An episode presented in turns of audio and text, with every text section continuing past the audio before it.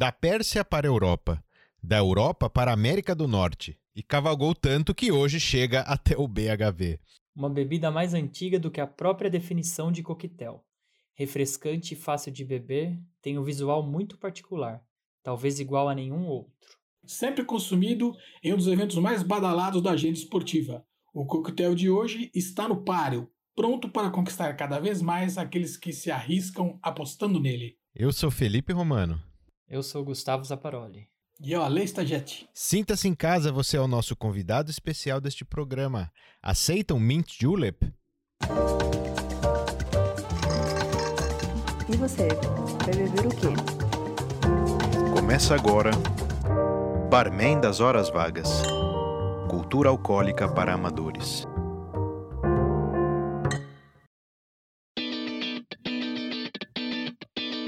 Barman das Horas Vagas, muito bem. Barman das Horas Vagas no ar. O Mint Julep, esse coquetel aqui no episódio 27. Olha só, já estamos aí nos encaminhando aí para concluir aí essa terceira temporada, hein? Tudo bem, Zapa? Tudo certo, maravilha. Eu, eu gosto muito desse, desse coquetel.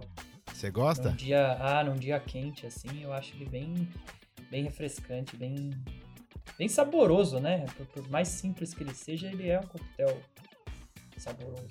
É, esse é um, pô, um clássico dos clássicos, né? Um daqueles Uhum. coquetéis que não tem nem o que o que questionar ali, né? E é engraçado que ele não é tão popular assim no Brasil, se a gente for ver, né? né? Você Tem conhecia tudo ele? pra, teria tudo pra ser, né? É. Tudo bom, Ale? Tudo e você. Tudo bem, cara. E aí, malas prontas? Malas prontas. Finalmente, inferno, hein? mais malas Finalmente vai acontecer aqui que Finalmente. nós, o que nós- depois de 27 episódios vai se concretizando aquilo que nós falamos no episódio zero aqui, né? Exatamente. Se você ficou curioso, vá ouvir o episódio zero.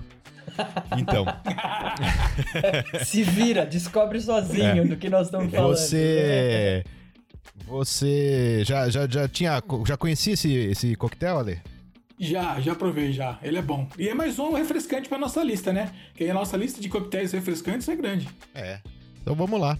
Para preparar o seu Mint Julep, você vai precisar de 60 ml de whisky eh, bourbon. Você vai precisar de folhas de menta ou hortelã. Seria aí eu. Vai. Depende do seu gosto, vai. É, eu colocaria entre 8 e 12. Você faz aí a sua. A sua. Se você gosta bastante de, de menta, de hortelã, aí coloca aí umas, umas 12, 15 folhas de hortelã, que ele fica bem mentolado. Se você já não é muito fã, você coloca um pouquinho menos. Então, folhas de hortelã, você vai precisar de 5 gramas de açúcar, aí, um torrão de açúcar.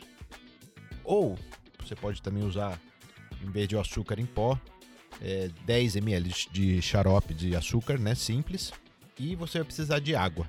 No caso aí de você optar pela, pelo torrão de açúcar. Tá legal? Para preparar esse coquetel, ele, assim como o, o Moscow Mule, o copo desse coquetel é um copo chamado copo julep. Esse copo julep é um copo de metal, é um copo de, de aço inox, né? Um copo é um copo de metal, pode ser né, Uhum. feito de, de De vários cobre eu já vi também. de cobre, é. Eu cheguei, a ver- cheguei a ver uns de prata, né?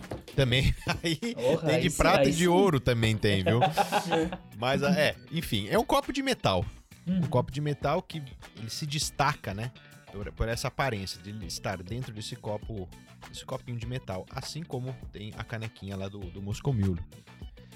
Se você, e aí você vai me perguntar, mas pô, eu preciso, eu preciso preparar esse coquetel no copo de metal?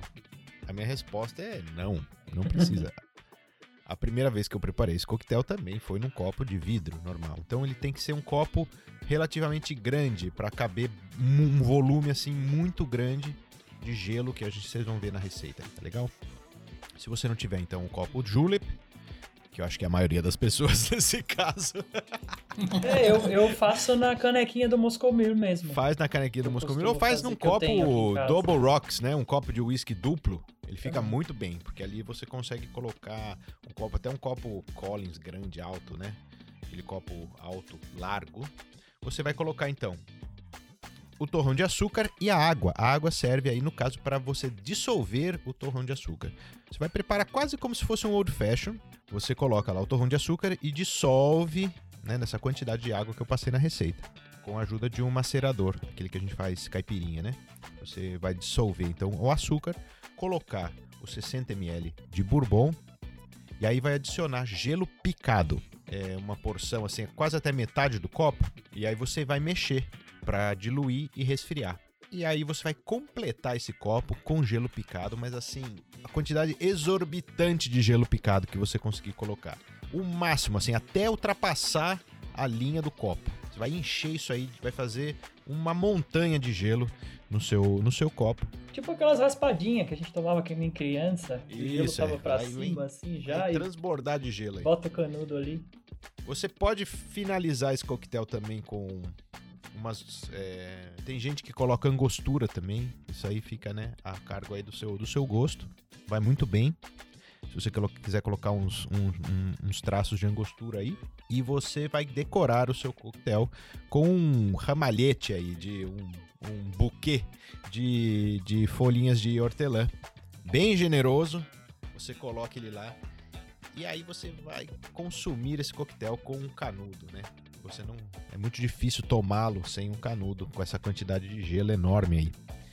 Agora, se você, né, tiver esse copo, que, né, comprou esse copo, tem ali um, um copo de metal em casa que você quer fazer esse, esse coquetel, eu ter uma dica aqui importantíssima para que ele fique com o visual o qual ele, ele é mesmo, né? Quando você procura aí o, o Mint Julep no, no, no- no- no- na internet, você vai ver lá. Ele vem nessa canequinha de metal. E a canequinha de metal, ela sempre está extremamente gelada. Fazendo até aquela. Suando, né? suando, é, mas ela fica quase até com uma crosta de gelo do lado de fora. né? Hum, Isso devido à quantidade exorbitante de gelo que a gente coloca nela. E uma dica aqui, então, para preparar, é você ter que preparar esse copo antes, se você, se você quiser servir nele. A dica aqui é colocar ele no freezer e não, assim, jamais, de forma alguma, colocar os dedos no centro do copo. Você pega, segura o copo sempre pela. ou pela base ou pela, pela boca ali, né? Porque se você colocar o dedo no meio dele, a gordura do seu dedo vai impedir que ele faça esse efeito frost, assim, né? Congelado do lado de fora. Vai estar lá congelado, mas vai estar a marca lá do seu dedo. E aí fica feio. É. Então essa é uma dica importante aí. Se você Pode quiser. grudar o copo no dedo também. também, mas aí já depois, né? Na hora de beber. Então, É. até na hora de beber, né? Pra não ficar aquela marcona feia lá no. Né, no- né, Você tá destruindo o visual do coquetel. Você segura ele sempre por. ou por cima ou por baixo. Nunca no meio.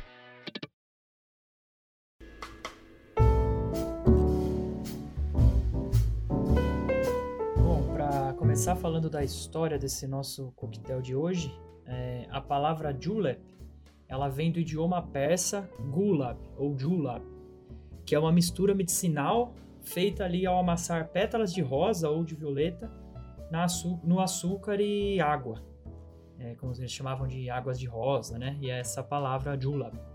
Ela existe desde o ano 900 e era tipo um remédio utilizado nessa região onde hoje fica o Irã.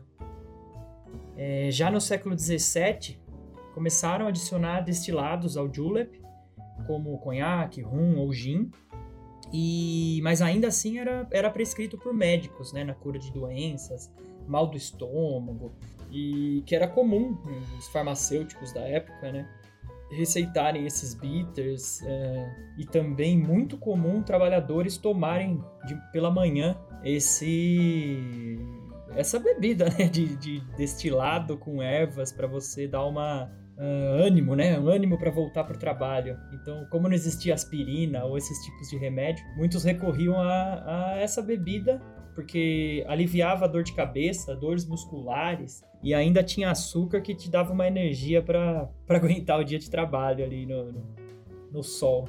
É, o David Wondrich, ele escreveu no seu livro Imbibe que quando você experimenta um, um mint julep, você está bebendo a própria história da coquetelaria estadunidense. Ó, que legal isso aí. hein? Na- Louco, hein? é, nas palavras dele, ó, você irá encontrar os primeiros europeus que o provaram dos persas pela primeira vez e então o descreveram. Você vai viajar com os imigrantes até os Estados Unidos junto com a menta. E Então, aprender sobre os ba- bartenders do início do século XIX que celebraram o casamento do julep com o gelo e descobriram então uma cura milagrosa para o calor do verão. Tá aí, né, uma bela, Uma bela poesia e é. é, e, e- e que descreve realmente o que é esse drink, né? Que, que ele é anterior à origem né, do coquetel, da palavra coquetel, né? É, o destilado usado dependia da região dos Estados Unidos em que se vivia, né? Inicialmente era feito com, bran com brandy, é, conhaque, né? Ou mesmo rum. E, de novo, aquela doença lá, filoxera, que, que atingiu as uvas da Europa, acabou, diminuiu bastante o uso do conhaque nos Estados Unidos e o crescimento do bourbon ali como uma bebida nacional, né, no Kentucky, Tennessee, e aí abraçou de vez o uso do, do mint julep com o, com o bourbon. A gente falou algumas vezes aqui já na- na- nos nossos episódios, e hoje em dia é um ingrediente tão comum, né, que a gente não pensa nisso, mas o que- foi essencial para o mint julep é o gelo. E esse que é o primeiro coquetel servido dessa forma, assim, com gelo no copo, né? Mas você pensa que ali 1800 e pouco não era comum ter gelo. É, inicialmente eles chegavam a usar granito de chuva ou mesmo retirar gelo de, de, de cavernas, lagos congelados, montanhas, né? E era sempre vendido em grandes blocos e o pessoal do bar tinha que ali, né, quebrar com picareta, triturar e tudo. Não demorou muito e na, no estado da Virgínia começaram a adicionar hortelã nessa bebida de trabalhadores, né, que inicialmente era uma bebida de, de trabalhadores braçais. E o hortelã, como eu falei ali, ele veio da Europa para os Estados Unidos e ele cresce que nem uma erva daninha. De, de Boston até lá embaixo na, na New Orleans cresce hortelã para todo lado. E com essas alterações, né, que, que pra gente hoje em dia parece boba, foi uma grande mudança. E o drink começou a ser bebido pela aristocracia, em clubes, em bares, por pessoas que tinham o poder de dinheiro para comprar o gelo. O gelo acabou sendo o ingrediente mais caro desse coquetel, né? Tá, tá, como é que fala? Esbanjando, né? Esbanjando, é... Esnobando, né? O cara tá... Eles não é, né? Fala, olha, tenho gelo no meu copo. Você tá aí nesse calor e eu tô aqui, né, com o meu, com o meu coquetel, né? É isso que a gente já falou algumas vezes. A ideia de coquetel ser algo pessoal, né? Você segura o seu próprio ali na mão, né? Preparado pra você. E tinha até gelo, né? Olha só como que. e aí em Kentucky, no sul dos Estados Unidos, o drink tornou-se muito famoso com o senador local Henry, Henry Clay utilizando a bebida, assim, que era a bebida preferida do estado, o Bourbon, né, no Kentucky. E, e o sucesso foi crescendo porque era um, era, é um estado muito quente e o frescor que o gelo trouxe à bebida é, fez a diferença. É, outra coisa que o pessoal de Kentucky se orgulha muito, desde sempre, são as corridas de cavalo. A mais famosa até hoje, né, é o Kentucky Derby. E uma coisa leva a outra e não é difícil de imaginar como que o Mint Julep se tornou a bebida oficial da, da corrida. A primeira referência conhecida dessa ligação é de 1820. E existem registros de pessoas na imprensa lamentando quando chegou a lei seca e eles não podiam mais assistir às corridas de cavalo é, sem o seu, né, sem o seu Mint Julep na mão. Logo que voltou, acabou a lei seca, eles oficializaram o Mint Julep como a bebida oficial do Kentucky Derby, em 1938. Hoje em dia, segundo o site do evento, são consumidos cerca de 120 mil Mint Juleps no final de semana do evento. Dois dias, né? Eu vi isso aí. 120 Isso. mil. 120 mil É, copos. Desde a primeira corrida, que começa umas 10h30, até a última, que é 8h30 da noite. E mesmo sendo um dos primeiros coquetéis do, do mundo, né? E um dos mais conhecidos nesse início da coque- coquetelaria, é, nos tempos atuais, até o final dos anos 90, ali, ele não era um, um, um- um coquetel tão, tão famoso, tão, tão bebido em bares pelo, pelo mundo, pelos Estados Unidos. Era mais conhecido como esse drink do Kentucky Derby, né? Ele era ali um drink de bebê na- né, durante a corrida. Então, ali fora do Kentucky, realmente não tinha mente julep em cardápio de bares e tudo. E isso começou a mudar quando o Bourbon Woodford Reserve foi nomeado o Bourbon oficial do Kentucky Derby, em 1999. E aí o pessoal do marketing apareceu e começou a fazer competições de quem montar o melhor mint julep, é, ingredientes diferentes. E as pessoas que assistem pela TV o, o, a corrida começaram a ver esses programas, grandes chefes fazendo a bebida, e começaram a, além de, né, falar, nossa, o que, que, será que é isso? Vou fazer também. E começaram a perceber principalmente que, que é uma bebida interessante, ela é complexa, ela tem o seu. É, a parte boa, né? E não só um, um chazinho de hortelã com bourbon, como muita gente achava. Até porque se você fizer ele com muito açúcar, muito hortelã, vai é. parecer, né? Realmente. É, existe também um preconceito atual, assim, nos dias de hoje. Chamar o. Falar que o mint julep é um morrito. Um morrito de whisky. E não é, né? É outro. Não. É outro, não tem nada é a ver. Outra só pegada, porque, só é porque outra... tem menta, né? É. A galera também viaja, É. né? Só porque tem menta é. Não é, né? Não é. Então é isso. Hoje em dia, grandes bares eles têm o mint julep no seu, na sua carta, né? No seu copinho ali.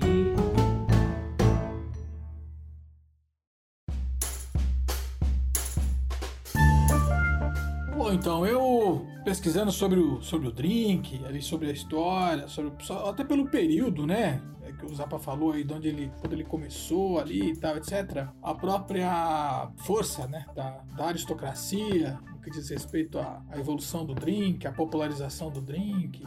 E aí eu fiquei curioso, assim, pra, pra falar, pô, caramba, né? O que, que será que essa turma comia nesses derbys, né? Que, que rolava ali e tal, né? Nessas, nessas corridas, né? Que era a turma do desfile de chapéu, né? Que tinha muito lá, aquelas madames todas desfilando, etc. Falei, "Mas O que, que, que será que esse pessoal comia ali, né?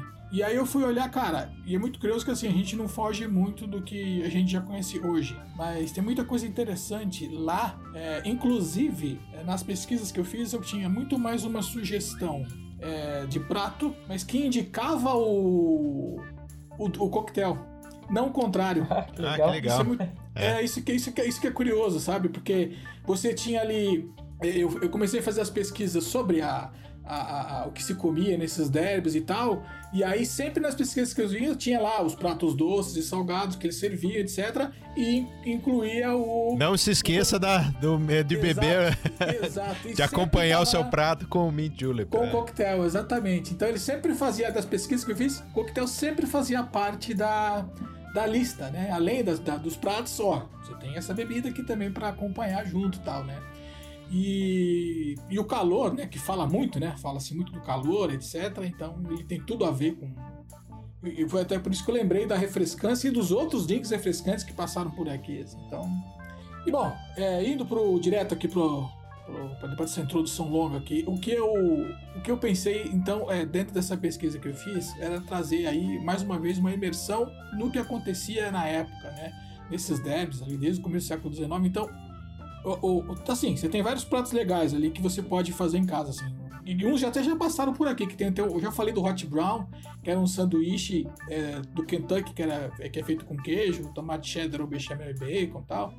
Mas, é, e aí tem, assim, você tem aqueles ovos cremosos com bacon, né, que a gente já viu, tem ele tanto servido na, na própria clara, não sei se vocês já viram, ou então ele só o creminho mesmo, servido com os farelinhos de bacon e tal. Você é louco. É bom pra caramba. é aí você tem. é, é, assim, você tem os pratos doces. Eu vi, eu vi umas receitas bem legais. Assim, tem uma torta de nosso pecan feita com bourbon, tem os bolos, etc. É, os do- tem uns docinhos, uns chocolates, umas, uma- umas coisas bem gostosas que eu vi para mim feito também, que vai à base de bourbon e tal. Mas o que eu é, vou deixar lá são duas receitas que são bem legais, assim, que eu achei que são fáceis de fazer. E tem tudo a ver com o derby. Eu acho que não só com o derby de lá, mas com os nossos derbys aqui de hoje no dia a dia, no Brasil, qualquer outro lugar, pra você servir ali com o pessoal junto com o coque- com o coquetel. Então, por exemplo, você tem um. Essa receita que eu vou deixar lá, que é do Benedictine Spread, que é um, um cream cheese à base de pepino, cebola e pimenta. É, e tem um outro que é o tomates verdes fritos, servido com uma- um creme de, de, de cream cheese com pimenta também. Então eu vou deixar essas duas lá na íntegra, o pessoal que quiser reproduzir. É fácil demais de fazer esse. Esse, por exemplo, do, do, do Benedictine Spread, que é, spread, que é, ele, ele é tranquilão, que vai só. a- a- você vai colocar ali no, no- no- no processador pepino sem semente e casca, é, um pouquinho de menta, cebola, cream cheese, azeite, sal, um pouquinho de pimenta, vai bater tudo, processar tudo, vai virar aquela pastinha e você serve isso com uma torradinha, um biscoitinho, um pãozinho. E você tá ali já acompanhado com seu coquetel, já tá, já pode se sentir, só botar o chapéu. Só botar o chapéu e se, se sinta ali numa corrida de cavalo no começo do século XIX com o seu coquetel.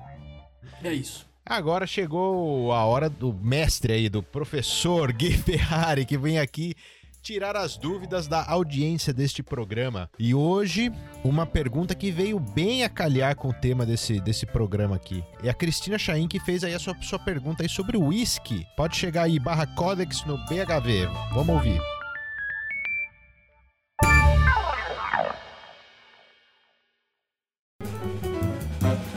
Barra Codex no BHV. Apresentação: Guilherme Ferrari.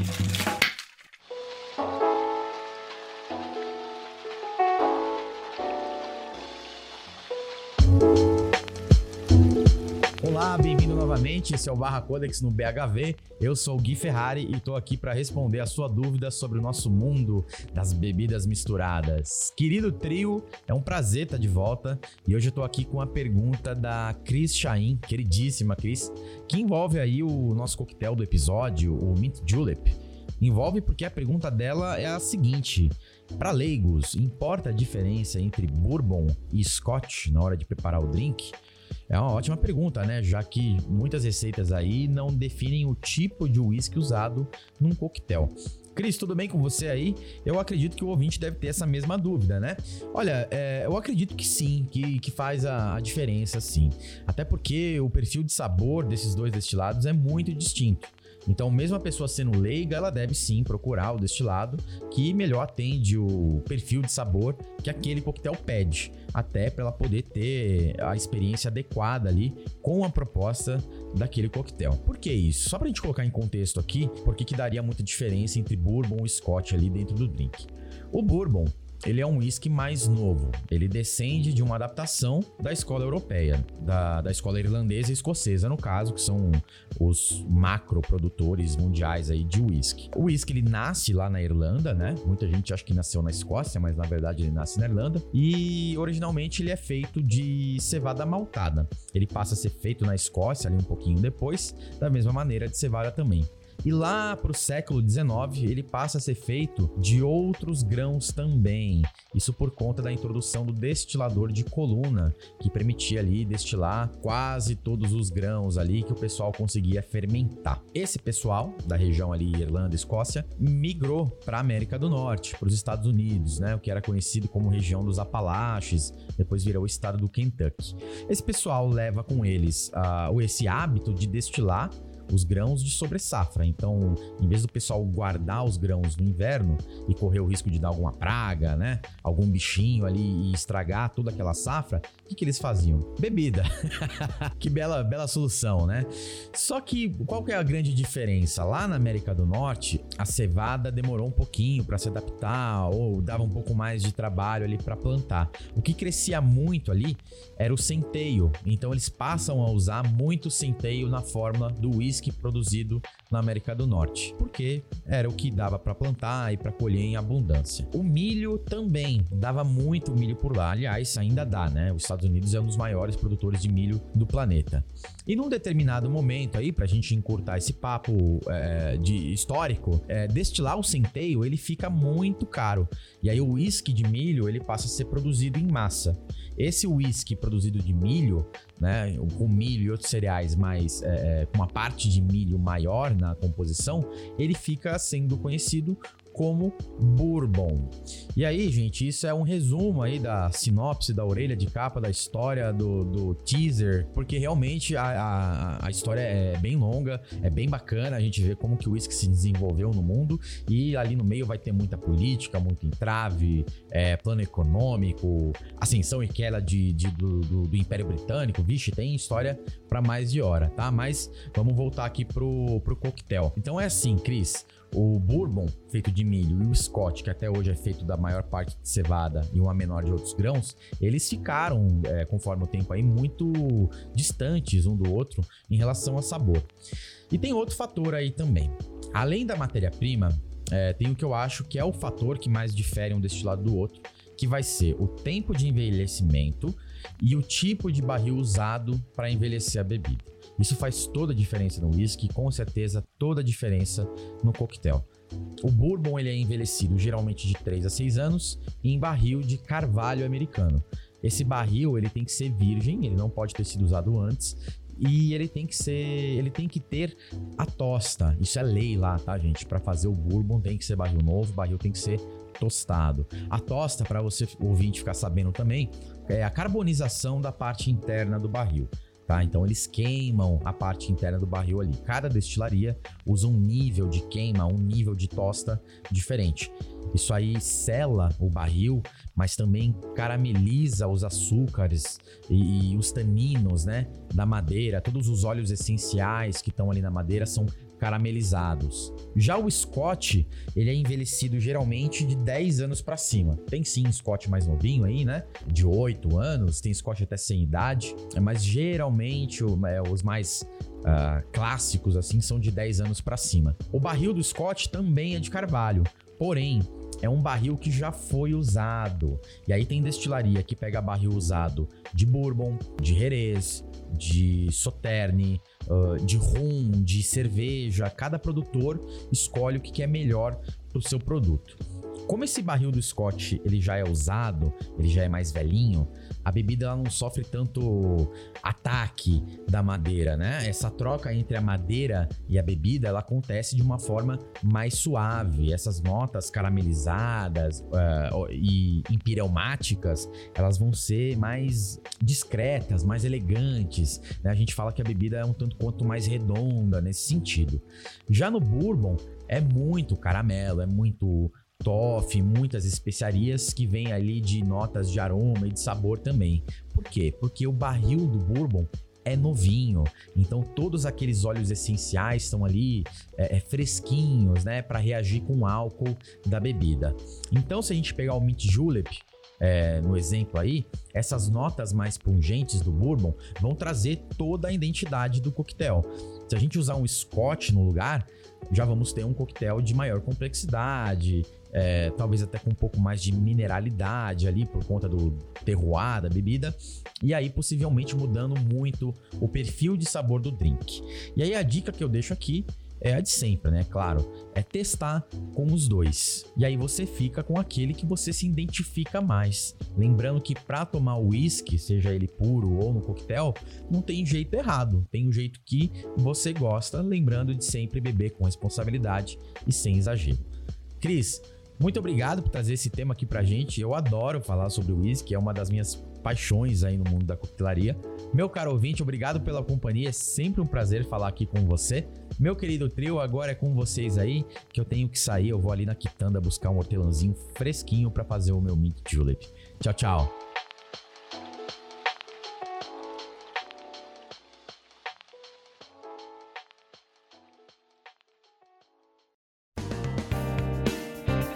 Muito obrigado, Cris, pela sua pergunta. Olha só aí, ela não vai sair de mãos abanando desse episódio, né? Todos aqueles que colaboram enviando pergunta aqui para este quadro levam do Vigabar a cortesia de um coquetel da sua carta de coquetéis ali para ser consumido lá no bar no Viga Bar, que fica na rua Bacaetava 186, no Brooklyn, em São Paulo. Tá legal, Cris? Então espere aí a Cristina Chaim, que vai receber o seu voucher aí para ser trocado por um coquetel cortesia. E é a sua escolha. Para saber mais informações aí, para receber a horário de funcionamento e tudo mais, você entra lá no Instagram, Vigabar, ou no site vigabar.com.br queria aqui, ó, para continuar nesse papo do coquetel, o que eu acho muito interessante daquilo que o Zappa falou na história é a coisa do gelo. Eu passei pela receita e acabei que eu não expliquei muito bem por que, qual é a razão da gente usar o gelo picado nesse coquetel aí. Por que, que outros coquetéis levam gelo em cubo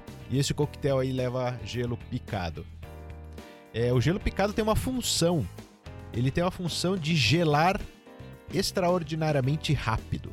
Até por isso que você consegue aquele efeito no copinho de metal, porque ele gela muito rápido. Só que ele tem uma desvantagem, né? Porque ele é. A gente tem muita superfície de contato ali. Isso é uma coisa que a gente sempre fala aqui, né? Quanto menos irregular é o gelo, menos ele vai derreter, né? Aqui no caso, a gente tem uma irregularidade absurda. Se você for pensar num gelo picado, ele é todo cheio de todo cheio, né, de, de superfícies ali, né, toda todo, todo, todo irregular. Isso faz com que, né, e também o tamanho dele, né? Você pegar cada cada grãozinho daquele gelo picado, ele é minúsculo. Então ele faz com que, né, ele ele empreste ali a sua, né, doe a sua temperatura pro, pro, pro líquido e ao mesmo tempo ele desapareça. Como é que a gente faz para conseguir o, benefício dos dois, né? Dos dois lados, que a gente quer uma bebida absurdamente gelada e a gente não quer perder o gelo, a gente não quer que ela fique aguada. Então a solução para para que a gente consiga as, os dois lados é colocar muito gelo, mas muito gelo mesmo. Porque essa quantidade enorme de gelo ela vai conseguir manter a temperatura. Parece, uma, parece o contrário, né? Parece que com tanto gelo assim, você vai beber água pura. E não é. Porque esse monte de gelo que vai no coquetel, ele ajuda a, a manter a temperatura baixa. Tão baixa que o gelo, mesmo sendo é, picado, pedaços pequenos, ele não derreta. Não derrete. É como se estivesse tomando dentro de uma geladeira, né? Isso, é. E essa que é a, a, a característica. Então, para fazer esse gelo aí é, picado, você pode pegar gelo normal que você faz aí na, na forminha de gelo da sua casa, colocar dentro, né, embrulhar ele no pano de prato e triturar esse gelo. As marteladas. Você dá umas marteladas ali e tritura esse gelo. Por que, que o pano de prato, né? A gente acabou, que a gente já falou isso aí também no outro episódio. Mas vou repetir aqui, o pano de prato ele vai ajudar a, a sugar, né, a absorver toda a água que vai sendo liberada desse gelo, para você não terminar ali com uma que, que, essa água aí ela vai ajudar também a ir derreter no resto dos pedacinhos, né? Então você vai não virar uma sopa aí de gelo na, na sua casa, não. Você mantém todo o gelo ali concentrado dentro do, dentro do, do, do, do pano, né? Até num saco, pode ser um saco de algodão, que você consegue esse gelo picado legalzinho aí para fazer o seu, o seu e o Leitão, o que eu, a gente tava pesquisando sobre isso e eu vi a história do, do gelo, né? Quem foi o primeiro maluco ali que decidiu vender gelo, né? E é uma história bem interessante do Frederick Tudor. Ele é ficou conhecido depois até como o Rei do Gelo. Ele era lá de, de, de Massachusetts, né? Lá para cima nos Estados Unidos onde tinha lagos congelados, né? É, o gelo ali era comum. Aí um dia tomando ali um piquenique, uma bebida gelada com o irmão dele, o irmão brincou: Nossa, imagina os caras lá na Índia se visse um copo com gelo. né? Ele falou, em vez de ele dar risada, ele falou: Putz, tá aí, vou começar a fazer isso, vou vender gelo. E... Você já viu que eu já não sou empreendedor, né? Que eu dei risada. é, então. Ele viu aí uma oportunidade. Que idiota, eu ia dar né, risada. Né, é. que nem idiota. E demorou, cara. Ele, ele, ele tentou mandar gelo de navio pra, primeiro pro Caribe. Ele não conseguiu convencer ninguém. Todo mundo tinha essa mesma reação aí, os donos de navio e falava, pô, como assim, né? Vou levar gelo, que, que, ideia besta, né? Aí ele comprou o próprio navio, encheu de gelo e tem até um, um, um relato aqui, ó, do Boston Gazette na, na época. Não é piada, um navio com uma carga de 80 toneladas de gelo saiu de Boston para Martinique. Esperamos que não seja uma especulação escorregadia. E no fim ele entrou numa gelada mesmo, porque ele chegou lá em, em Martinica, ninguém quis comprar o gelo dele, não deu certo.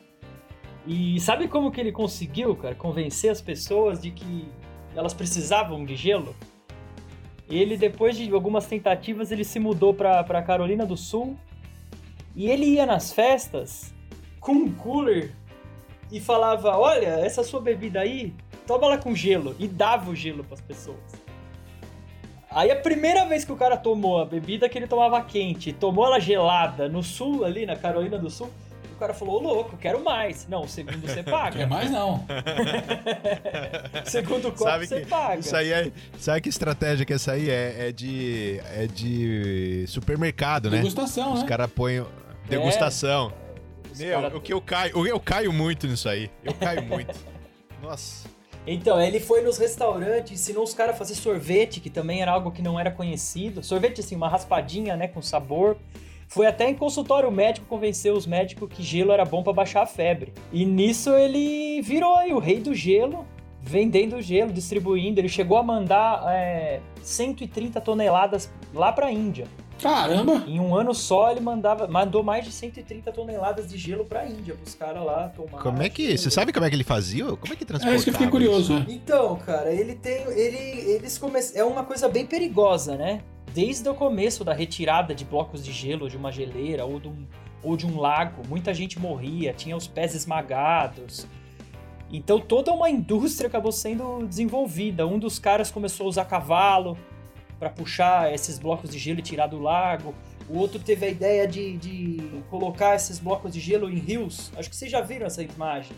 Porque o gelo é mais Tipo, leve, né? Do que, a Que nem fazia Então, transporte de tora de Isso, árvore. Isso, assim. começaram É. a no rio e pegar já no- lá no porto e, e dar um jeito de, de estocar, né? E ele enchia o navio de gelo. E é, é a mesma ideia do que você acabou de falar aí sobre o copo. Fica tão gelado lá dentro que a temperatura não deixa ele descongelar. Putz, a vida, mas também, cara, é, haja gelo. É, faz sentido Não, mesmo. você- O ambiente deve ficar super gelado, deve cair muito a temperatura. Se ele isolar bonitinho pra não vazar, né? pulando do lado do barco ali pra, pra dar uma refrescada, né? É. muito bom. Mas é interessante como algumas coisas a gente, né, se dá por. Como que fala? Dá por certo, né?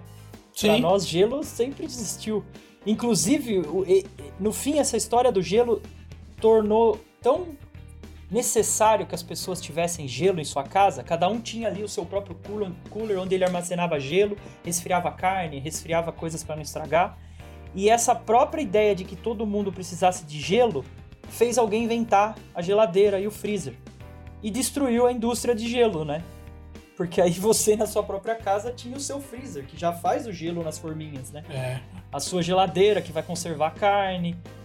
Então, ao mesmo tempo que ele convenceu pessoas de que elas precisavam de algo que elas né, nem sabiam que elas queriam, os caras que, que com, né, depois com a, com a indústria e tal, fizeram, inventaram a geladeira e ninguém mais quer comprar um bloco de gelo né, gigantesco e ficar quebrando em casa toda vez que quiser uma limonada. É. É realmente impensável, né? Você viver num mundo sem geladeira, cara. Não, é isso, num, num, num- num calor, no verão, você não poder tomar uma água gelada, né? É. Não, mas não pode estocar nada também, né? Que muito que, que, que dura fora da geladeira. Ah, sim, sem contar É? isso, é, o que É. estragava de coisa, né? É. É, falando em gelo, essa conversa aqui ficou meio gelada e tá bem propícia, cara. Ó, isso aqui não foi combinado, hein? É totalmente a, a- a casualidades do roteiro. A Tanit tá vindo aí com o quadro Lar Doce Bar, onde ela vai propor aí uma receita de uma sobremesa gelada pra nós. É a primeira vez que ela vai trazer aí a, uma receita de um sorvete, né? Na verdade é um sorbet, aquilo que o Zapa falou, né? Uma espécie de uma raspadinha, né? Um sorbet de melancia com bourbon. Isso aí é bom, hein? Vamos. É bom. Maluco, Eu já hein? provei, eu já provei e é bom. Uma combinação É, também com- que eu nunca pensaria em fazer. Não vou estragar aqui a surpresa, né? Vamos ouvir o quadro, vocês vão ficar com água na boca, tenho certeza.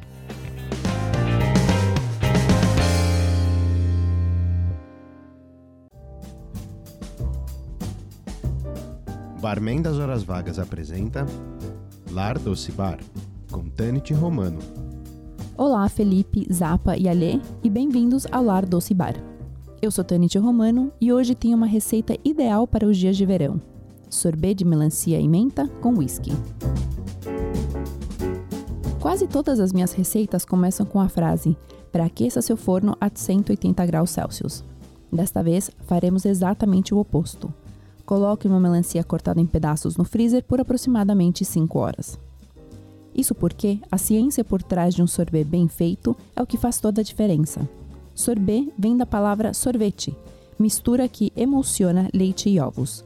Para atingir a mesma cremosidade sem estes dois elementos, a substituição que garante a cremosidade, estabilidade e ponto de diluição é um xarope simples de açúcar numa proporção de cerca de 20 a 30% do volume total. Assim, garante-se que seu sorbet não vire uma granita, popularmente conhecida no Brasil como raspadinha. O toque final é o whisky. Misture em praticamente qualquer receita, desde molhos, marinados ou drinks, e vai dar certo. Pode apostar. Vamos à receita de sorbet de melancia e menta com whisky. Corte a melancia em pedaços, descartando a casca e congele por algumas horas. Retire do freezer e triture no mixer ou liquidificador. Penere e meça a quantidade de suco de melancia. Calcula a quantidade equivalente a 25 a 30% do total do suco. Essa será a quantidade necessária de xarope simples. Ou seja, se você tiver um litro de suco de melancia, precisará acrescentar cerca de 250 ml de xarope. Faça a mistura e junte a menta picadinha. Lembre-se de reservar alguns raminhos para decoração no final. Por último, agregue o whisky a gosto. Eu utilizei por volta de 5% do volume total, mas decida você mesmo a potência que deseja para seu sorbet. Despeje a mistura numa máquina de sorvete e siga as instruções de uso. Ao servir, decore com uma menta reservada anteriormente. Ah, e não descarte a polpa de melancia. Coma com granola, misture no iogurte, faça uma geleia misturando com maçã ou simplesmente coma a colheradas. Caso você não tenha uma máquina de sorvete, segue uma versão dessa receita mais rápida e que não precisa da sorveteira. Triture a melancia congelada, menta, xarope e whisky no mixer ou liquidificador. Está pronto. O gosto será basicamente o mesmo, mas a textura será mais granulosa e derreterá mais rápido. Recomendo essa receita para aqueles que não têm paciência e querem já experimentar essa deliciosa e refrescante sobremesa.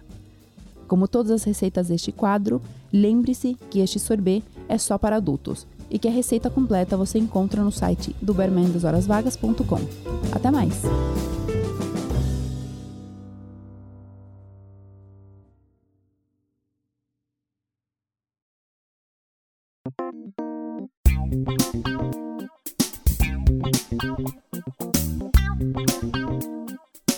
Pô, cara, eu vou ter que fazer, hein? Vou ter que fazer agora essa, esse sorbet, cara. O duro é achar o bourbon só, porque eu não tenho bourbon aqui. Ah, mas acho que, Mas eu ó, vou ter. vai ter, vai ter, você vai ter. Vou ter fácil, vou É, ter bem, é, fácil. uma, é uma sobremesa bem classuda, né? Parece ser algo. É claro, né? Que essa aí é, é para ocasiões de verão especial, assim, ó. Pensa, pensa aqui, ó. Já imagina, você tá ali comendo na, na varanda ali da, da sua casa, na De beira camisa, da piscina, né? Camisa, chapéu, chapéu, Chapéu, Panamá. chapéu. Ó, chapéu é uma, o chapéu é uma coisa de lei, né? Chapéu você tem que ir, como o Ale falou lá na, né? Já puxou esse esse tema aqui, né? Você vai de chapéu a festa do chapéu, o desfile dos chapéus, aí um dos mais importantes que a gente tem é lá no, no, no- no clássico derby lá de Kentucky, o Kentucky Derby, a corrida de cavalo, onde tem toda essa parte social, né, ligada a esse evento que você tem ali, é quase como um red carpet, né, do, do Oscar, você tem ali, é, é que eu não sei, no Brasil aí, chega isso, esse, não chega nada disso, né? Ah, Não. Bom, te- pa- o, o Derby Kentucky passa na, na, na- na ESPN, eu tenho um amigo que assiste. É mesmo. Mas eu acho que tirando ele, ninguém mais Bom, você tem outro amigo agora, que sou eu. Você assiste também? Eu fiquei viciado em corrida de cavalo. Ah, agora, é agora. Né? causa A do partir episódio, do ano né? que vem eu vou assistir todo ano. E aí eu, já, eu tenho uma dúvida pra você então. É polêmica. É. É uma corrida de cavalos ou é uma corrida a cavalo? É uma corrida de cavalos, eu acho. E não, não é uma pergunta sobre gramática, não. Não, que eu acho que- dizer assim, são os cavalos que estão É, competindo? eu acho que sim. Ou são os jovens Não, que não. estão Eu acho que é corrida de ali? cavalo. O atleta ali é o, é o cavalo. É o É cavalo, o cavalo. né? É o cavalo. É, eu, tô com você também, também acho. É, Mesma que- coisa sobre a Fórmula 1. Só que o cavalo não ganha nada, né? Ele ganha só um estábulo bonitinho com, com comida. Putz, a vida, isso aí.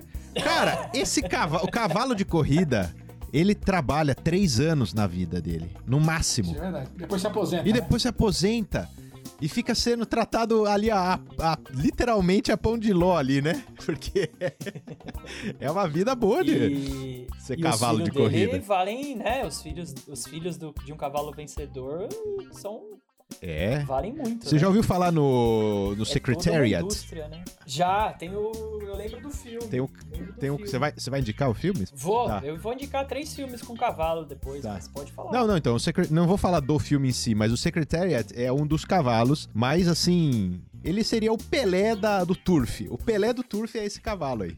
Veterinários assim que estudaram esse cavalo sempre falam assim que se se, se Deus pensou num modelo de cavalo, ele é esse, assim, ele chegou no auge nesse cavalo, porque ele tinha tudo que favorecia o cara ser um cavalo campeão.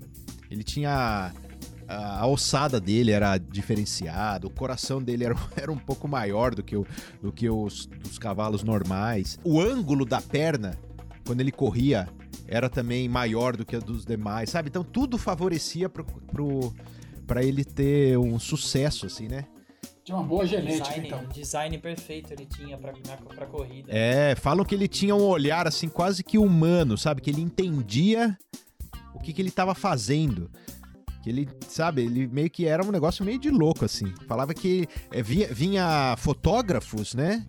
Que ele fazia pose pro fotógrafo, que ele, que ele tinha, sabe, essa marra, assim, ele parecia o Bolt, sabe o Bolt? De onde que ele é? Da Jamaica, né? Da Jamaica. é. É tipo Bolt cavalo. E aí vendo que o, como que os cavalos são preparados, né, para corrida, como que eles são tratados, né, como que eles eles têm é um treinamento de atleta mesmo. Por isso que eu acho que é uma corrida de É. cavalos. O jockey É, inclusive o doping, né? O doping é feito no cavalo, né? é o, Com, quando tem doping, né? Ilegal, assim. É, o cavalo injetam coisa nele lá pra ele bater mais o coração, essas coisas todas. é né? como no, no- no ser humano, Cavalo, né? no- No, no doping É, do ser isso. humano. O, o jockey, ele é pesado, né? Ele tem um. Eles pesam o jockey, porque tem uma, um limite de peso, que ele não pode estar abaixo de certo peso, né? Se não me engano, é com a sela, né? Ele é pesado com a sela, mas é o jockey ali é, o- é um instrumento de, de fazer o, né? De animar o cavalo, né? Ele vai guiar o cavalo, vai animar o cavalo para que ele, né? Um controle. Isso, também, é. né? No- Talvez, talvez o jockey seja muito essencial nos treinos, né? Também. É, eu acho mais pra eles se conhecerem, mas eh, tem a figura isso, tem é, a figura do dizer. treinador, né? To- todo esse esquema aí de, né, do, do, do turf, ele, ele tem o, o dono do cavalo, O dono, é isso que eu ia falar, o dono. né? que é uma pessoa.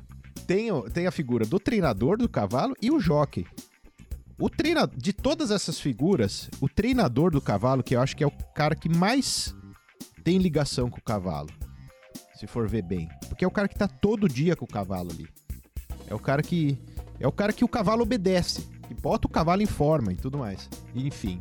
E voltando ali no Secretariat, o Derby, o Kentucky Derby, ele faz parte, né, da- da- do circuito ali americano da- das corridas de cavalo. E são várias corridas, né? Assim como tem na Fórmula 1 lá, tem vários GPs, né? Tem os grandes, os grandes prêmios, né? São três grandes prêmios dentro da temporada que se se o mesmo cavalo ganhar esses três grandes prêmios, ele é chamado de o vencedor da tríplice coroa. Eles têm características diferentes. Um, um- um é de velocidade, o outro é de. Resistência, né? que é de resistência, né? isso, que é uma corrida mais longa, né? Então o cavalo, o cavalo não tem que sair correndo, né? des- Desesperado, senão ele, ele, ele não aguenta. E o inacreditável, né? Pra falar do, do Secretariat, o inacreditável é que ele foi vencedor né, da Tríplice Coroa, né, se não me engano, no ano de 73, é na década de 70. E nessa, numa dessas corridas que não era a corrida de velocidade, que era a corrida de resistência, ele saiu, mano, desembestado. Você sabe essa, Zapa? É, na do filme, Tem no né? filme isso? Mostra, é... Acho que tem no filme. Tem. Tem, né? É, claro que tem no Tem, filme, né? ele, ele sai no pau e os caras, não, os não caras vai dar, falam. não vai os- dar, os- não vai até, os dar, do- né? até a dona, né? Que era uma, uma mulher, a dona dele. Meu, começaram, meu, não, eh, tipo, botando a culpa no jockey, né? Aí sim, né? Que ele deveria. né? O que, que ele tá fazendo? Ele tá, Conter o cavalo. tá acelerando um cavalo, ele não vai aguentar, né? Ele não vai aguentar. E o cara, ele ganhou a corrida com 30 corpos de distância. Porque quem tentou Cacete. acompanhar ele não, não aguentou, É, foi né? caindo, foi caindo. outros Foi que caindo pela corrida, é. E o cavalo, é, pá, pá, pá. depois, né? E ele foi assim, e tem uma imagem que é, é uma imagem espetacular, é uma imagem linda, assim. A gente pensando é, né, no olho do fotógrafo, né? Na, na fotografia enquanto arte. Tem um fotógrafo que fez uma foto desse jockey olhando pra trás pra ver o que que tava acontecendo, porque ele não tava entendendo por que que ele tava sozinho, né? Pare- Ele pensou, pô, será que eu peguei, né, o... sei lá, Errei o caminho, né? E ele olha assim pra trás e o fotógrafo, meu, pegou esse, esse clique aí, esse lance aí, pá! Um- o jockey no meio da corrida, olhando pra trás, assim, e o cavalinho, o segundo colocado lá, é um cavalinho desse tamanho assim na foto, cara, lá atrás. É uma foto muito, muito bonita, assim, muito emblemática da. Que ela resume um pouco, né? O que, que foi esse cavalo? Pô, esse cara aí que, que, deixou a galera lá, né? Pequenininha lá, deixou os adversários bem pra trás. E, infelizmente, esse, esse, esse jockey, depois ele veio a sofrer um acidente. Ele caiu, eu não lembro o nome dele agora, mas ele caiu do cavalo, não não desse, né? Num outro, anos depois. Caiu, ficou paraplégico. É um esporte, é um esporte muito perigoso também, né? Porque qualquer Mas a maior parte fica debilitado depois que É. se cair. qualquer tombo ali é é caixa, né? Porque imagina tomar um pisão de um cavalo, até a forma Isso que eu que ia falar, cai, né? normalmente o perigo é os outros É, que vêm atrás, né? Eu, eu acho que a minha única experiência com cavalo que foi maravilhosa foi uma época da minha vida que o meu tio. É, um tio meu, ele já faleceu já, mas na época ele tinha um, um sítio em Bragança e ele tinha três cavalos. É, tinha um branco que ele chamava de Tarzan, tinha outros dois cavalos lá. A única coisa que eu fazia com esses cavalos era alimentar. E cara, era maravilhoso, cara. Eu adorava alimentar os cavalos. Adorava. Eles faziam lá um mix de ração lá, eu ia lá, meu primo me ensinava, ó, você tem que fazer esse mix aqui e tal. Aí eu fazia, putz, cara, a coisa que eu mais gostava de fazer de manhã, todo dia, é ir lá alimentar os cavalos. Era da hora isso, cara. Essa corrida de cavalo aí, o Kentucky Derby, né? Onde as pessoas consomem aí loucamente o, o mint julep. Ele foi, vo- pra voltar, né, o assunto do coquetel aí, ele tem é, um copinho especial dele, né? Tem o copo aí que o, as edições especiais, caríssimas, aí feitas de prata, realmente, que você tem o copo de prata com o logo da, da corrida, que é uma rosa, né? O logo da corrida é uma rosa porque o vencedor ganha um cobertor de rosas lá. Porque você perguntou que o cavalo. O cavalo vai ganhar cobertor de rosas lá. É, e tem aí a, a, a opção da pessoa ganhar é, quando vai lá comprar. o- o- eles, eles têm a, a opção do, do, de um copinho. De um copinho De levar o cortesia, copo, né? O copinho brinde, vamos dizer assim. Que, é o, que virou um negócio super tradicional. No começo, porque o, a galera começou a roubar os copinhos, né? Do Mint Julep. Aí, americano, né? Como não é bobo nem nada, falou, mano, os caras vão roubar isso aqui todo ano. Então, por que, que a gente já não faz um pra dar pra eles? Claro que esse valor tá embutido no Em- preço, né? coloca, Isso. O cara não tá levando o Acabou, copinho, lógico. o cara tá comprando o copinho, né? Então ele compra o copo e o copo ele vem gravado todos os vencedores de cada ano do, do Kentucky Derby Legal. tá lá registrado nesse copo.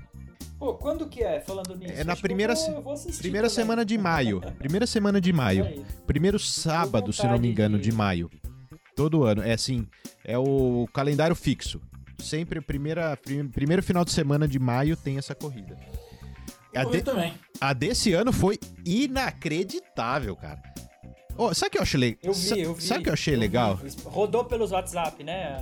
No meu chegou. O cara, Esse meu amigo. o cara saiu lá, lá de trás. Ele, o cavalo tava em último lugar ali. Foi, foi, foi O impressionante. cavalo tava em último lugar e na É. última curva ele passou todo mundo. Incrível, incrível. Ah, do, do nada, assim, o cavalo. A reação que ele É. teve, né? É legal mesmo. E tem também uma corrida que ficou. entrou pra história, também foi a do 19.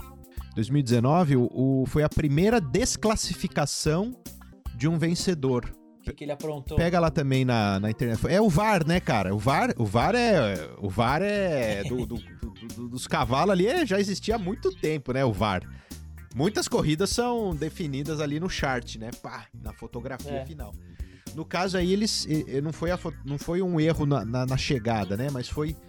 É, na curva final, o cavalo fez um O cavalo que venceu, que chegou em primeiro, né? Não, é- não, foi que venceu a corrida. O cavalo que cruzou a linha de chegada primeiro.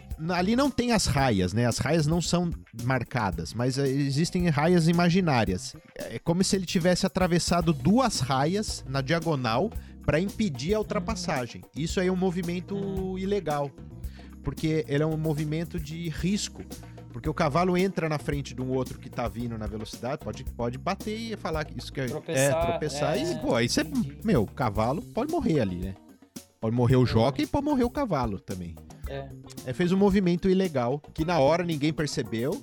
Os que estavam correndo ali mesmo, né? Os, os, os proprietários dos cavalos Começaram, começaram a reclamar, é, começaram a acusar, é, pedindo, né, para os juízes olharem lá. É o VAR mesmo, é igual o do futebol. Uhum. E aí fizeram lá, na salinha do VAR lá, eles fizeram e, e, e depois de um tempo lá, eles anunciaram que tinha sido é, eliminado, né? O vencedor foi eliminado por uma manobra ilegal e quem venceu lá foi o segundo colocado lá, né? Agora, imagina a galera que apostou, né? Que aí... Imagina, você ganhou, pá, é... E o cara que apostou no segundo, perdeu, rasgou o bilhete e depois decidiu que ganhou. Tem que colar tudo de volta o bilhete dele. é, então... Nossa, imagina, né? Porque tem, né, esse negócio da aposta aí, né? Do lance das apostas. A gente nem entrou no mérito aí, mas isso é um lado meio, meio zoado, assim, né? Das corridas de cavalo, se for Ah, pensar, né? gente Perde, Ah. perde a vida com aposta em cavalo. É, muita tra tramóia também, né? Isso aí é muito. Eu, eu, eu conheço gente que faliu por causa disso. Conhece por causa de, de- de aposta em cavalo? Sim, É muito. É. faliu. Porque é jogo, né? Todo, como todo jogo vicia, né? Você fica com aquela. E se, né? E se, né? Vou... Não, aí é complicado. Pra brincar, eu acho até legal, assim. A gente. Você pode pegar, né? assi- Assiste aí e falar, ah, eu acho que quem vai ganhar é esse e tal, né? Mas. É um negócio perigoso mesmo. Pode, ser, Demais. po- pode se ferrar. Só pra encerrar esse assunto aí, o que, que eu achei também? é, O Zapa falou de Fórmula 1, né? Cara, eu gosto de Fórmula 1. Eu, eu acompanho, inclusive. Mas tem gente que não gosta de Fórmula 1, mas gosta de assistir a largada. Vocês conhecem gente assim? Um monte. Fala, "Ô, eu quero ver a largada. Pra ver se vai ter um acidente. É, o cara vê a largada, passa duas voltas, aí abandona. Lá vê no final, né? Me chama aí quando tiver acabando. Se você. Se esse é o caso, se esse é o seu caso, você assista a corrida de cavalo, cara. Porque a corrida de, de cavalo é como se fosse só a largada. Porque é dois minutos a corrida. Já acabou, É né? super verdade. emocionante, cara. É um negócio assim, é, é isso que foi isso que me fisgou, viu, cara? Porque é um negócio assim alucinante. É dois minutos de emoção. E aí acabou. Pronto.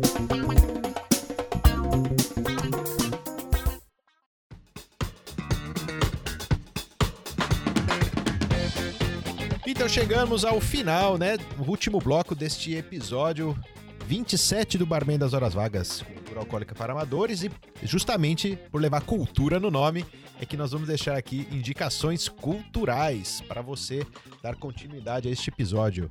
Bom, a minha indicação é o filme Secretariat, né? Que a gente já até falou bastante sobre ele. É, e mais outros dois de cavalo. Na hora que a gente estava conversando aqui, eu e o Romano, sobre o Secretariat, eu lembrei de um outro filme, achei que, que era desse que o Romano estava falando, que é chama Sea Biscuit, Alma de Herói. É com o Tobey Maguire, é também na mesma, a mesma ideia, assim. Ele é junta o, o, o jockey que tinha uns problemas de contusão, a dona do cavalo que perdeu o filho e um treinador desacreditado, sabe? Essas histórias assim. Eles conseguem se juntar e treinar e fazer um cavalo que talvez o contrário do Secretary, ele não era um cavalo que se olhasse pra ele ia queria ser campeão, sabe? E eles conseguem fazer o cavalo ser campeão. É o Moscomule dos cavalos. tava todo Eu acho que é isso, é Todo- isso aí. que tava todo Juntou várias pessoas É. que estavam precisando Falido, dar uma né? volta por cima e eles conseguem se juntar. É um filme triste até, mas eu acho eu, eu, eu assisti faz um tempo já. E um outro filme de cavalo, mas não é de corrida, também é triste, é o Cavalo de Guerra, do Ah. Não sei se vocês já viram. Já. É um filme muito bem feito. O cavalo do menino ele, ele, ele é convocado para guerra, né? Era algo comum que acontecia na Primeira Guerra. Se você tinha um cavalo, ele era bom, ele era forte. Levavam para guerra, que nem levavam as pessoas para lutar, pegavam os cavalos. É, o que no fim se mostrou um erro, né? Em botar cavalo na Primeira Guerra foi uma, uma lambança, né? Contra armas e, e naquele barro todo que tava nas trincheiras, os cavalos, a maioria morreu ali na guerra, né, na Primeira Guerra. Depois eles pararam de usar a cavalaria em, em guerras, né? Mas esses três filmes são, são bem interessantes. Esse do Secretariat, a história dele é realmente animal. E os outros dois são filmes. O Cavalo de Guerra, principalmente, é um filme muito bonito, muito, vale a pena assistir. Então, só um comentário aí com esse filme, usava esse do Secretariat, ele, em termos documenta A história documentais, é... ele é muito fiel ao- É à história mesmo, porque a dona do cavalo estava viva ainda, ou tá viva, né? A dona do cavalo acompanhou, ela, ela já é uma senhora, né? Ela, ela, ela, ela acompanhou as filmagens, né? O roteiro e tal. Você tinha ali a, a fonte primária que podia te dar tirar dúvidas, né? Corrigir, adicionar detalhes, né? Por isso que dizem que é muito essa, esse filme é muito, foi muito fiel ao, ao acontecimento mesmo do, né? Dos fatos ali. Cara, é, a minha indicação ela vai um pouco é, um pouco diferente do universo dos cavalos aí. É, eu fiquei muito mais é, é, interessado, como eu fiz essa pesquisa quando eu falei da, da- do Kentucky Derby, do próprio comportamento do começo do século XIX nos Estados Unidos, etc. É inevitável eu acabei vendo muita coisa a respeito do, do que se passava nesse período, né? A própria expansão, né? Americana, etc. Então o que eu vou deixar é um é um documentário que ele tá já é, é, tá disponível na íntegra. Geralmente os, os documentários do Easter nem tá tudo na íntegra, esse tá na íntegra. Que fala justamente. Na verdade, ele não fala só da expansão, né? E, e- e o que eu achei interessante desse documentário é que ele tem a expansão rumo ao oeste e você tem também a, o próprio movimento da, da sociedade, né? Da aristocracia, etc. Em torno, a influência, né? A evolução disso tudo. E aí, é um comentário curtinho, ele resume bem, ali em quase uma hora, toda essa passagem. E eu vou deixar esse daí. Uma outra, uma outra coisa que eu ia deixar é uma série que eu não tinha visto e eu comecei a ver, e que é bem interessante, que ela fala, ela não entra no universo especificamente dos cavalos, né? Mas os cavalos têm uma participação, as corridas de cavalos, tem uma participação na, na história, justamente aquilo que você acabou de falar, Romano, que é a parte mais complicada das corridas de cavalo, né? Das apostas, etc. Que é o Picket Blinders. Não sei se vocês viram. Peaky Blinders, muito bom, muito bom. Eu pensei em indicar também, mas aí eu fala, falei, né, ah, tá tem tão na moda que acho que todo mundo já viu essa série. É, é, então. Mas é que eu não realmente- vejo que vale a pena. Ele, ele tem essa coisa, né? Justamente é só, é só esse detalhe mínimo, que é a parte suja Uhum. da, das corridas de cavalo. Não tô falando que as corridas de cavalo são sujas, não é isso, né? Mas elas são sim. Mas também é isso que eu ia falar. mas também não tá falando que não são, né? É, exatamente. E os caras, eles mexem com aposta de futebol também. Esses Peaky Blinders são... Também. E eles existiram, né? Você sabia? Sim, e existiram, essa existiram. galera toda existiu tudo nessa época aí. Na verdade, assim, existe até hoje, só que tem outro nome essa turma, né? É. né? É Essas gangues, elas estão mais, estão mais estruturadas, né? Casa de aposta virtual, esses... Não é jogo, entre e faça a sua escolha, né? Aparece essas propagandas. Exatamente. Isso não é um jogo de azar. É. Não, não é. É. Mas é isso que eu ia deixar. Eu vou deixar esse link Pô. lá nos dois links. O link não. Boa, o link só. série vale- o link vale do documentário pena, do. legal. Lá no barmendashorasvagas.com. Obrigado, Ale. Obrigado, Zap. Eu vou deixar aqui a minha. Eu nunca fiz uma indicação como essa aqui. É a primeira vez que eu vou indicar um passeio. Você sabia que o, o turf é o primeiro esporte regulamentado no Brasil? Muito antes que o futebol? É. Então, a gente tem uma tradição aí de turf, né? Não existe o turf só lá em Kentucky. Então eu vou convidar aqui você, né, que está em São Paulo, visitar o Jockey Club. O Jockey Club de São Paulo, que fica ali na, na, na Cidade Jardim, ele. Eu sempre passei por lá várias vezes. E nunca imaginei que você não paga nada para entrar no Jockey. Você pode ir lá assistir as corridas de cavalo todo final de semana, todo sábado e todo domingo. Né? Entra lá no site lá do Jockey Club, que a gente vai deixar lá no, no, no, no barmendashorasvagas.com. Você vai entrar lá, você lá vai ter o endereço, vai ter todas as informações práticas, né? Aqui eu quero deixar só o convite mesmo, que lá você pode entrar e assistir a corrida de cavalo. E lá no Jockey tem não tem só a corrida de cavalo, né? Lá tem um pedaço de, de lazer lá para sua, você pode levar sua família, levar seus filhos. Tem restaurante e lá tem um bar chamado Ferra Jockey.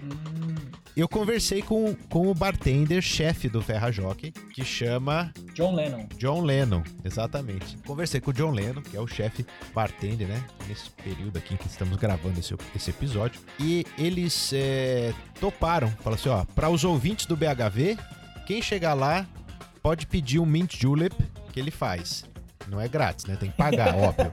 É, tem que pagar. Que mas, susto que você me deu, cara. mas por que, que eu tô falando isso? Porque o Mint Julep não está na carta. Não Ah, tem. Tá. Não tem o Mint Julep. é secreto. Então É secreto, é secreto, é secreto, é secreto. Você pode ir lá e falar, a senha é BHV. Chega lá e fala assim, ó, Mint Julep BHV. O cara vai fazer um Mint Julep pra você.